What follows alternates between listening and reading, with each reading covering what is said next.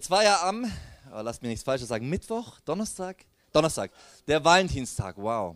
Der Valentinstag. Ich habe natürlich ein bisschen gegoogelt, was hat denn das auf sich, der Valentinstag? Äh, ich weiß es immer noch nicht genau, um ehrlich zu sein, woher dieser Gedanke des Valentinstags kommt. Ja, Valentin war ein Heiliger, ist am Schluss als Märtyrer gestorben.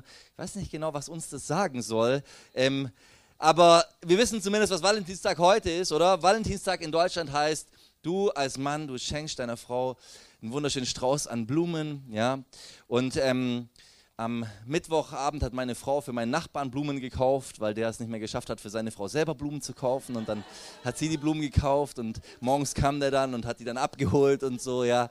Ähm, ja, äh, ich habe mal ein bisschen geschaut, es gibt ja Valentinstag mittlerweile überall auf der Welt.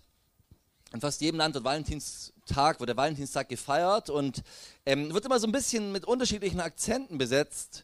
Südkorea finde ich zum Beispiel ganz interessant. Da beschenken Frauen ihre Männer mit Süßigkeiten. Leute, das wäre auch mal was Nettes, habe ich mir gedacht. Oder Japan ist eigentlich noch besser. Da fühlen sich viele Frauen verpflichtet, allen männlichen Kollegen Schokolade zu schenken. Wow, wow, stark. Ähm, also ja, Valentinstag, auf jeden Fall geht es um Liebe, okay? Es geht darum, den anderen zu beschenken, das ist gut, das ist wertvoll. Und ähm, in unserem Kontext geht es auch ganz viel darum, ja, eben den Partner zu beschenken, oder? Und ihm zu zeigen, hey, ich habe dich lieb, du bist wertvoll. In, das hört sich so komisch an, du bist wertvoll, wow. Ähm, das sage ich meiner Frau eigentlich nie, ja du bist wertvoll. Das weiß sie hoffentlich selber. Nein, aber hey, du bist wunderschön. Ähm, ich feiere dich und so weiter, ja. Genau.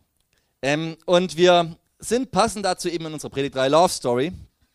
Und ähm, ich rede über so ein, manchmal, ja, manchmal bringt man ja so Schlagsätze, gell? Die, kann, die kann man ja auf äh, irgendein, naja, kann man auf irgendein Buchcover schreiben und das zieht vielleicht, aber naja, ich, ich sage einfach mal so einen plakativen Titel, okay? Wie werden wir ein Traumpaar? Okay, wow. Wie werden wir ein Traumpaar? Hört sich gut an, ja? Ähm, und äh, ich habe mich halt so gefragt, was gibt es in der Bibel eigentlich so für Traumpaare? So, so, so Paare, wo ich mir denke, wow, die habe ich als Vorbild, denen will ich nacheifern, die finde ich cool. Und da findet man sicherlich so ein paar, also man findet verschiedene Geschichten, okay? Man findet die einen Geschichten schon von Leuten, die eigentlich an sich Vorbilder sind, aber äh, so die, äh, ja, Abraham und, und Isaac und Jakob und so, aber so wie dieses Leben finde ich jetzt naja, das ist nicht so das typische Traumpaar-Feeling bei denen, ja, so, weiß ich nicht. Also, also schaut man mal weiter, okay? Und man findet vieles über Thema Ehe und Thema Beziehung, was man machen soll, aber ja, wie gesagt, so ein Paar zu finden, das wirklich, wo man wirklich ein bisschen griffig was dazu sagen kann, ja, das ist gar nicht so leicht. Oft wird halt gesagt, der ist verheiratet und so weiter und dies und das. Aber ein Paar, das finde ich, das finde ich absolut äh, vorbildlich und dem will ich so nacheifern, okay? Und zwar, dieses Paar heißt Aquila und Priscilla. Reimt sich sogar. Wow, das haben die sich gut ausgesucht. Ja, reimt sich sogar. Aquila und Priscilla. Und Aquila und Priscilla sind wirklich ein tolles Paar. Wir werden uns die jetzt ein bisschen anschauen. Und ich glaube, wir können viel von denen lernen und wir können viel von ihrer Ehe lernen und wir können viel von ihrem, von ihrem Miteinander, ihrem Fokus und so weiter lernen. Aquila und Priscilla sind Juden aus Rom, also Rom liegt in Italien, nur dass wir das geografisch mal verortet haben, Rom, Italien.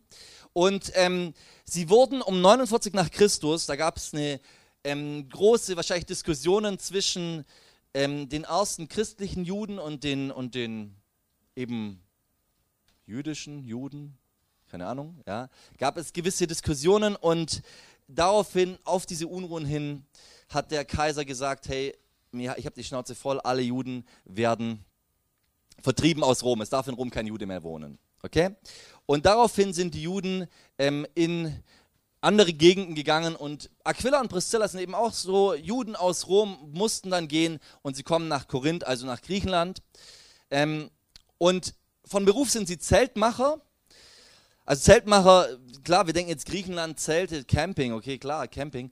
Also es geht nicht so sehr darum, dass sie jetzt so Camping-Ausrüstung gemacht haben, würde zwar passen, ja, also in Korinth kann man das sicherlich gut machen, aber die haben hauptsächlich fürs Militär zum Beispiel so Zelte gemacht oder halt für irgendwelche Häuser so vor, irgendwelche Sachen, die halt, äh, ja, die halt so zeltmäßig waren, okay. Und ähm, so die beiden, die haben das irgendwo gemeinsam gemacht, das war wie so ein gemeinsamer Familienbetrieb, könnte man sagen. Und dann in Korinth treffen sie eben Paulus, der auf seiner Missionsreise ist und, ähm, und sich ihnen dann anschließt. Paulus ist auch Zeltmacher, ja, ist, ist selbstständig dem äh, sozusagen und er schließt sich dann den beiden an, wohnt wahrscheinlich auch bei ihnen, aber auf jeden Fall werden die ziemlich dicke miteinander so. Ähm, und wir wissen jetzt nicht genau, wann wurden Aquila und Priscilla Christen. Wurden sie Christen an Pfingsten, weil sie vielleicht als Juden eben auch wie die anderen zum Pessach ähm, oder ne, zum, wie heißt das Fest? Laubhüttenfest, bin mir jetzt nicht sicher, auf jeden Fall an Pfingsten gekommen sind nach Jerusalem und wurden sie da vielleicht Christen, als der Heilige Geist ausgegossen wurde und Dinge passiert sind? Kann sein, ja.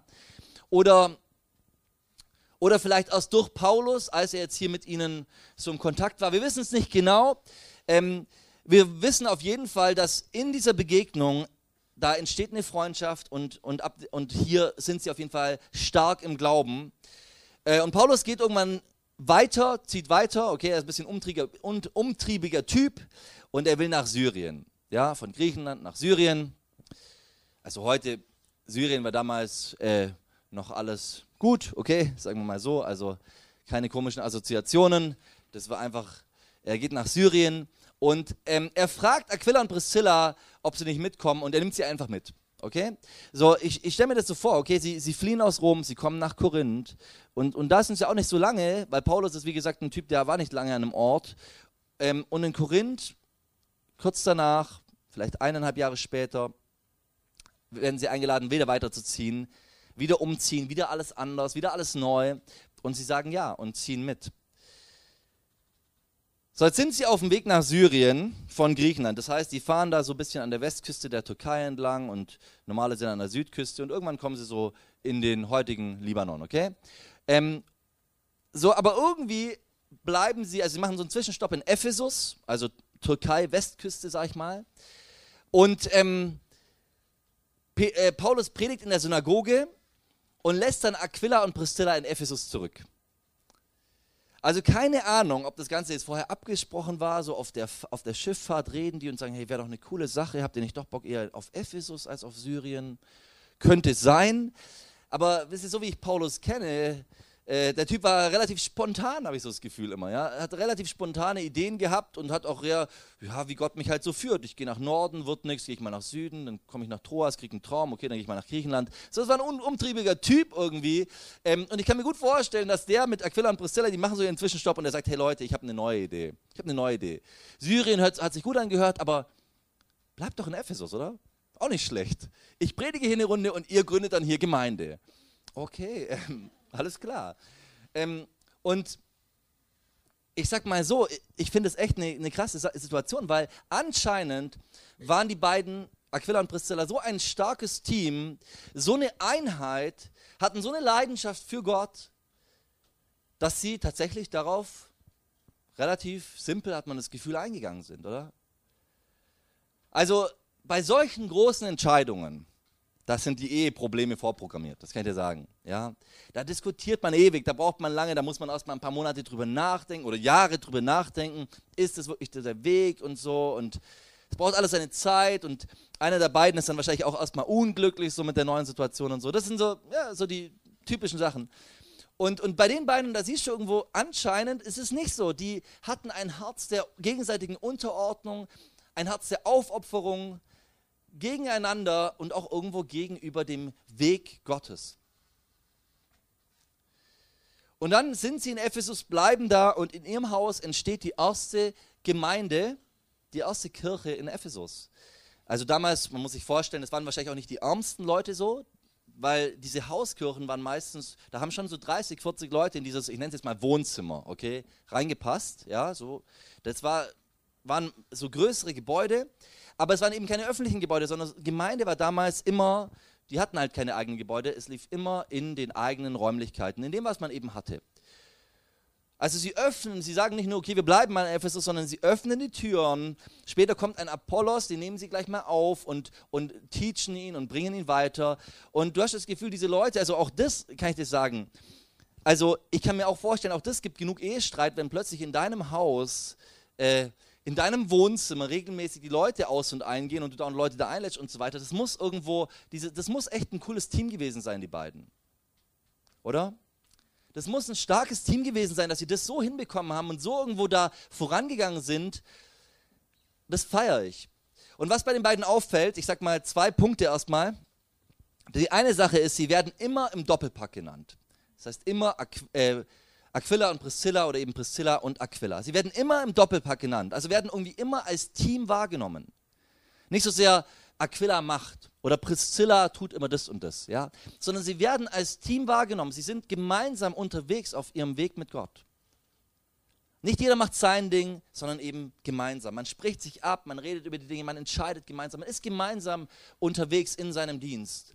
Und ähm, wenn wir jetzt so hinschauen ins Alte Testament, so diese Grundlage von Ehe, von Beziehung, da heißt es zum Beispiel, dass ein Mann seiner Frau anhängen wird. Ja?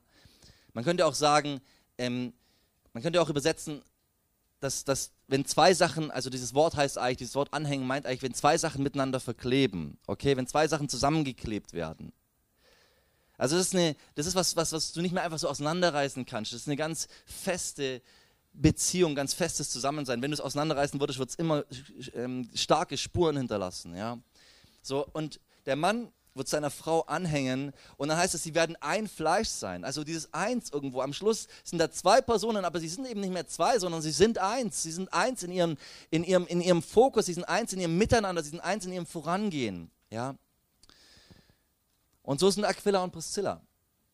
Und ich will dir mal sagen, ab der Heirat spätestens muss der wichtigste Mensch in deinem Leben dein Partner sein. Das ist ganz entscheidend. Es darf nicht der gute Freund sein. Es darf auch nicht die Mama oder der Papa sein. Auch bei den, bei den Entscheidungen, das darf nicht so sehr der Freund mit beeinflussen und alle anderen außenrum, sondern die beiden gemeinsam, ihr gemeinsam müsst Entscheidungen treffen und müsst gemeinsam da vorangehen. Und im Laufe der Zeit habe ich schon oft, oft einfach Beziehungen auch gesehen, wo gerade das ein Problem war, weil irgendwo von außen noch einer das Recht hatte, immer die Entscheidungen mit hinein, mit hineinzusprechen, ganz stark mit äh, diese Entscheidungen zu beeinflussen, die eigentlich die beiden gemeinsam treffen sollten. Oder dass irgendwo ein anderer immer so als Konkurrent gesehen wird, weil er, ähm, weil er dieser Ehe irgendwo zu nahe kommt. Weil er irgendwo, also stell dir vor, du wohnst in einer WG, okay, du bist richtig dicke mit deiner Freundin und irgendwann heiratest du und dann gibt es immer den Clinch zwischen deiner Freundin und deinem Ehemann. Okay, die mögen sich einfach nicht. Okay, so das ist, könnte so eine Situation sein. Und da ist ganz wichtig, glaube ich, dass man da klar sagt: Hey, Priorität hat mein Partner. Er ist ab jetzt der, der als erstes wichtig für mich ist. Ja, der andere ist mir deswegen nicht unwichtig. Das, es gibt auch die andere Seite, dass man sich irgendwie verkriecht und nur noch zu zweit abhängt und so. Darum geht es nicht. Aber so klar sagen: Hey, nein, wir sind dieses Team. Und als Team sind wir gemeinsam unterwegs. Und andere dürfen uns auch mal einen Ratschlag geben, aber zuerst mal zählt, wir beide sind gemeinsam unterwegs. Andere dürfen auch mal, klar, wir treffen uns auch mit anderen, wir, wir sind nicht nur für uns und so weiter, aber trotzdem ist, wird, muss dieser Rahmen erstmal geschützt werden. So, Aquila und Priscilla, Priscilla und Aquila, sie werden immer im Doppelpack genannt und leben irgendwo als Team.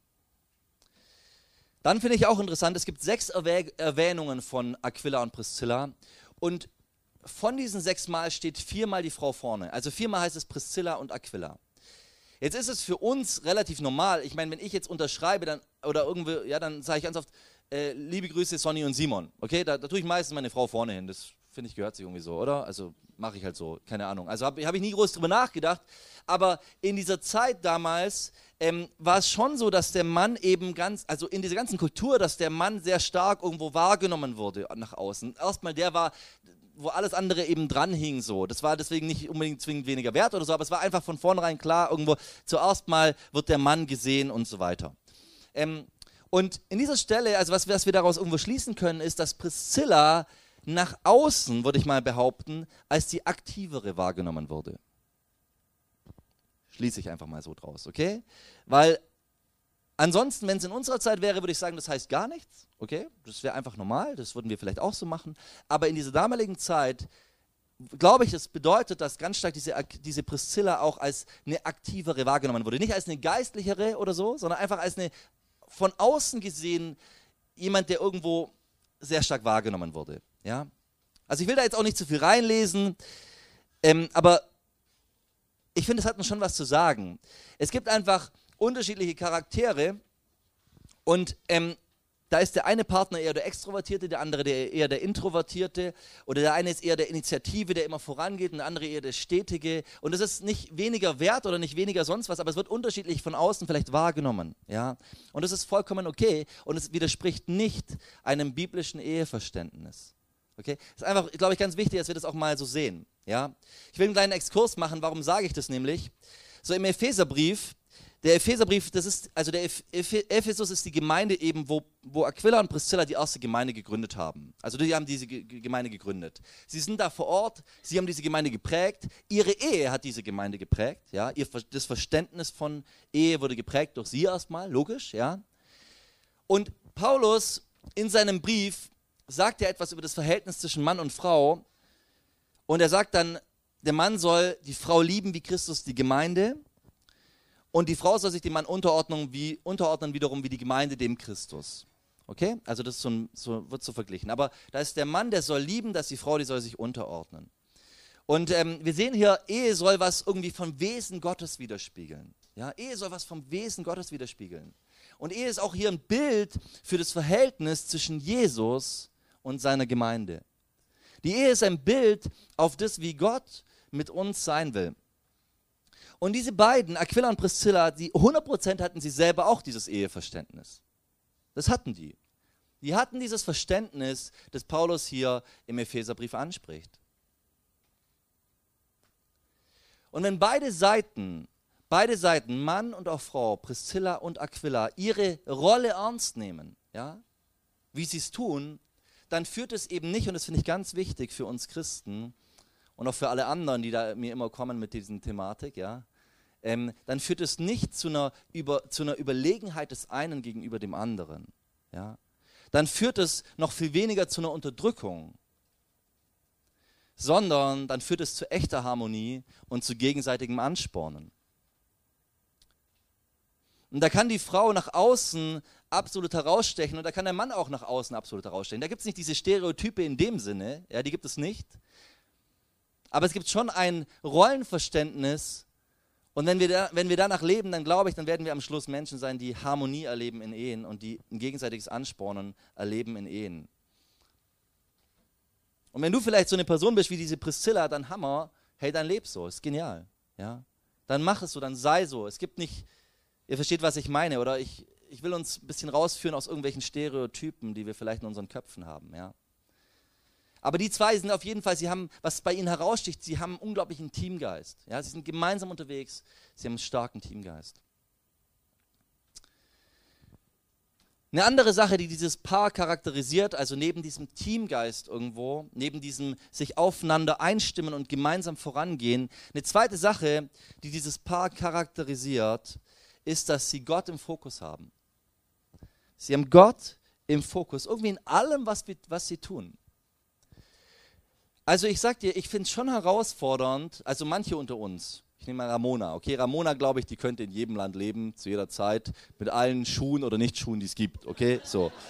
Es wäre egal, ja, so.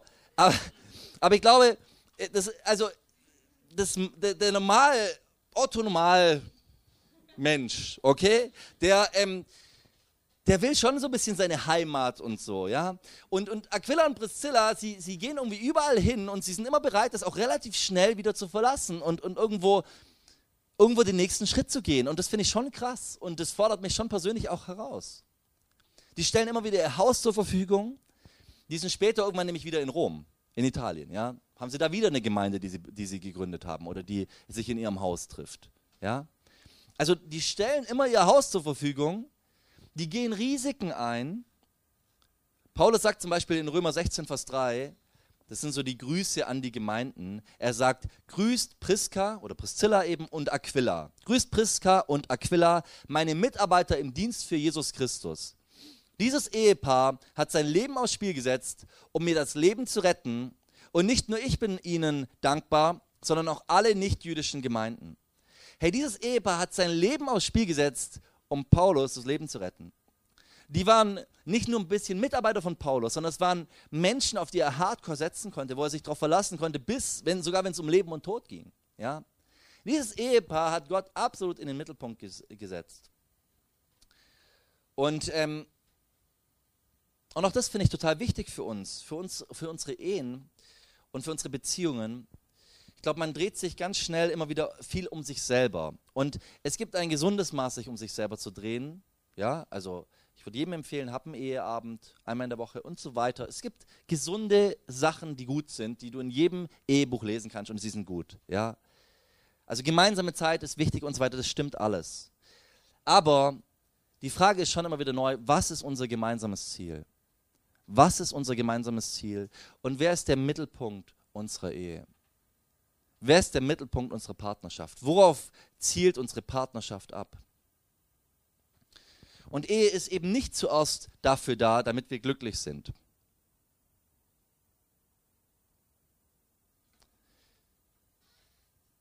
Sondern zuerst mal ist die Ehe von Gott gestiftet, damit er sich darin widerspiegeln kann. Das ist der erste Grund natürlich, der Rückhall ist immer, Gott beschenkt uns, Gott segnet uns. Der Rückhall Gottes ist, wenn wir, davon bin ich überzeugt, wenn wir nach seinen Prinzipien leben, wenn wir ihn an die erste Stelle stellen, dann werden wir am Schluss selber die Gesegneten und die Beschenkten sein. Selber die sein, die absolut ähm, über die Maßen gesegnet werden. Auch in unserem, eben gerade in unserem Miteinander. Die Glück, die Glück erleben, die wahres Glück erleben. Aber wir dürfen wissen, unsere Ehe ist nicht nur dafür da, dass wir uns auf uns konzentrieren, sondern vor allem, dass wir auch diesen Gott in den Mittelpunkt stellen, dass wir gemeinsam irgendwo auf, auf dieses Abenteuer Gottes uns einlassen.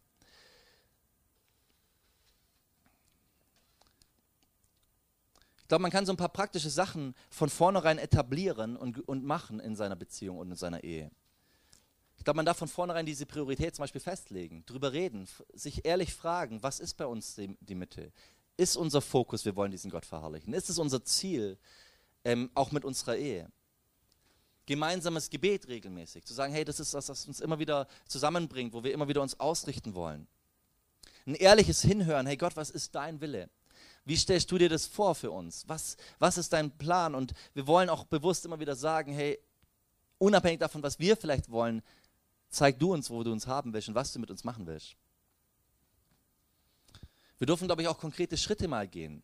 Mal ganz konkret fragen, was kann, können wir als Ehepaar in unserem Umfeld, in unserem nicht-christlichen Umfeld bewirken?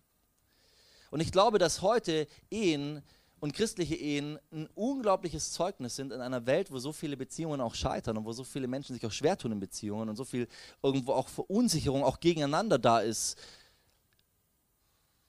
Und ich habe schon oft diesen Satz gehört und du wahrscheinlich auch, ich werde nie heiraten oder kein Bock auf oder sowas, ja, weil, weil da einfach so viel Verunsicherung da ist und so vieles an Wertvollem, was Gott eigentlich schenkt, geht verloren in unserer Welt, weil Menschen sich schwer tun mit Beziehungen und wir als Christen, wir haben, glaube ich, eine Verantwortung, unsere Ehen so zu leben, dass andere Menschen dadurch ermutigt werden, yes, ich will auch eine Ehe eingehen. Ja, ich traue mich auch, Kinder in diese Welt zu, zu setzen. Ja, ich finde Kinder was Wertvolles und so weiter. Wir haben da einen Auftrag. Aber Einfach auch ganz konkrete Sachen. Was können wir tun? Was können wir anpacken? Was können wir machen? Die beiden haben zum Beispiel einen, diesen Apollos aufgenommen. So ein Typ, der irgendwo, so ein junger, spritziger Karl, okay, der on fire ist, aber der einfach noch ein paar Sachen lernen muss. Und, und, ähm, und Aquila und Priscilla nehmen den an der Hand und, und gehen mit ihm so die nächsten Schritte. Stell Gott und sein Werk in den Mittelpunkt. Und ich glaube, wo das nicht ernst genommen wird, da wird es immer schwierig. Weil irgendwann wird es eben langweilig, wenn man sich nur umeinander dreht. Okay, irgendwann wird es lahm. Ja, weil, keine Ahnung, man kennt sich ja selber auch, man weiß, so spannend ist man dann doch nicht unbedingt immer, ja, so. Weiß nicht, wie es dir geht, also so denke ich manchmal, also, so sehe ich mich zumindest, ja. Der andere ist eben doch nicht so das große Abenteuer, ja. Aber wir dürfen gemeinsam uns auf dieses Abenteuer mitnehmen. Und ähm, und die Frage immer wieder noch stellen, wer hat die oberste Priorität bei uns so. Ich will uns eine Geschichte erzählen noch und ähm, das ist von einem Ehepaar, das mich fasziniert, das mich begeistert. Ähm, Ruth und Billy Graham. Das ist, äh, Billy Graham ist so einer der bekanntesten Evangelisten des 20. Jahrhunderts und ähm, war viel unterwegs, hat viel bewegt so.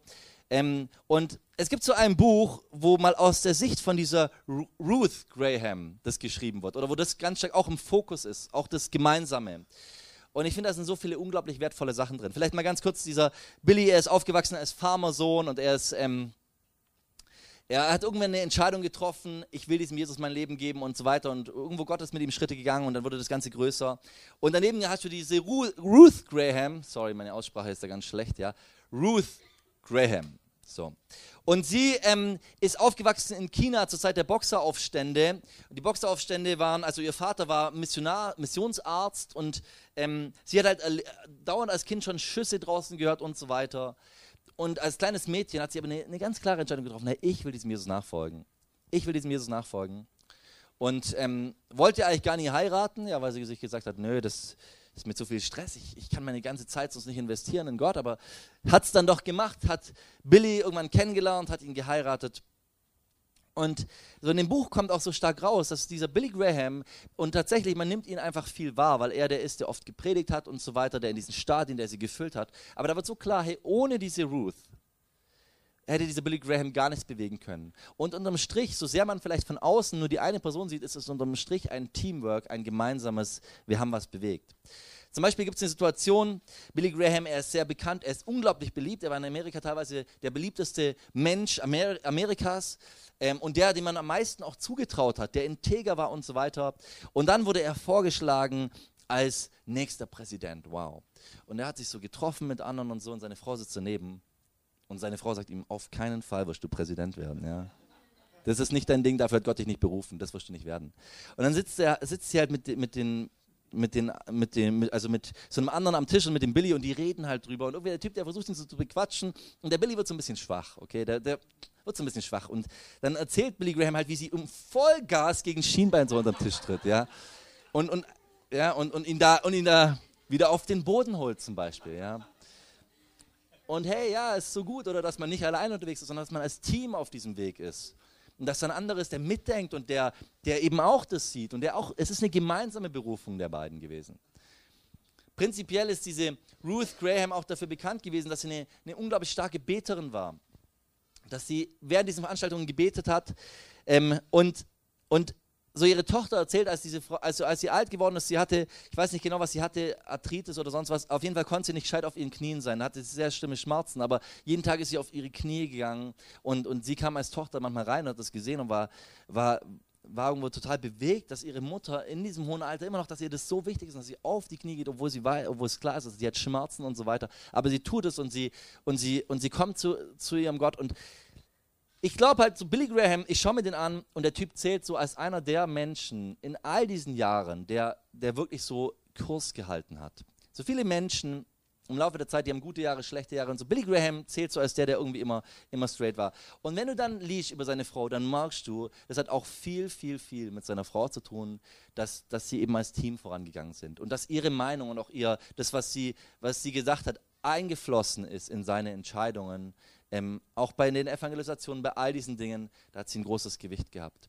Und ich will uns so ermutigen, dass wir in unseren Ehen, dass wir als Team denken, dass wir als Teams unterwegs sind, dass wir uns, dass wir den anderen immer wieder mit hineinnehmen und, und ihm auch die Möglichkeit geben, mit hineinzusprechen. Dass wir auch nicht allein voranpreschen, sondern dass wir den anderen mitnehmen. Auch das habe ich manchmal erlebt, dass, ähm, dass dass Einzelne, auch gerade weil sie diesem Gott nachfolgen wollten, vorangeprescht sind und der Ehepartner ist dabei irgendwie auf der Strecke geblieben und, und, und ist weinend dann immer zu Hause gewesen und so weiter. Und es sind solche Geschichten, da denke ich mir, nö, ich wünsche mir, ich mir, dass wir gemeinsam unterwegs sind, dass wir, dass keiner von uns beiden den anderen überfordert, dass wir uns gegenseitig schon pushen, aber dass wir eben als Team denken, okay? Denk als Team, sei so äh, Priscilla und Aquila.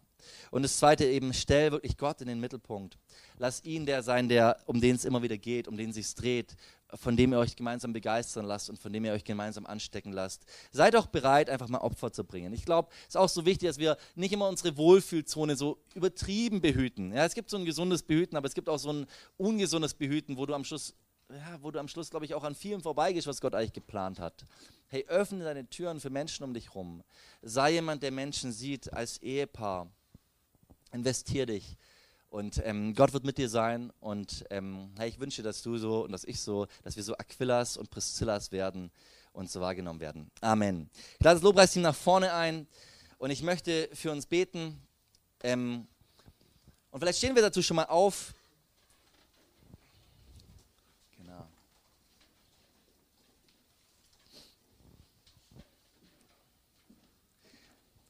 Jesus, wir danken dir von ganzem Herzen, dass du uns berufen hast, dass du uns beschenken willst, auch mit, mit einem tollen Partner. Und ich will gerade diejenigen segnen, die auch jetzt schon in Partnerschaften sind. Und ich will beten, dass du ihnen ganz viel Weisheit gibst und einen, einen, einen gemeinsamen Teamgeist, eine gemeinsame Aufgabe ihnen zeigst und sie gemeinsam führst. Und wir beten, dass hier starke Ehen rausgehen aus unserer Mitte und starke Teams, die diese Welt bewegen, ähm, in ihrer Unterschiedlichkeit vorangehen gemeinsam und wirklich diese Welt auf den Kopf stellen und ihr Umfeld auf den Kopf stellen und dort, wo sie sind, wirklich so, ein, so einen schönen Duft hinterlassen haben.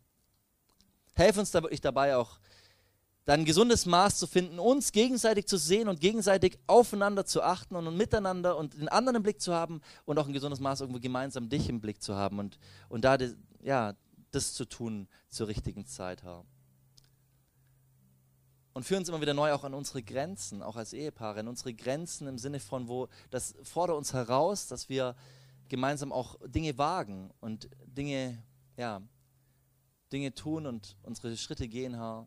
Nimm uns auch alle, alle, ähm, ja, helf uns, dass wir als Team unterwegs sind und nimm uns all diese, all diese, vielleicht manche falschen Gedanken, wo wir irgendwo eher so manchmal als, als Konkurrenten in unseren Beziehungen sind, als als Team. Helf uns, dass wir, dass wir ein Team sind, Herr.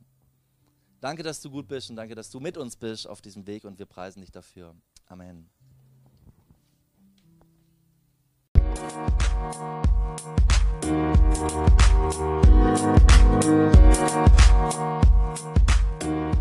back.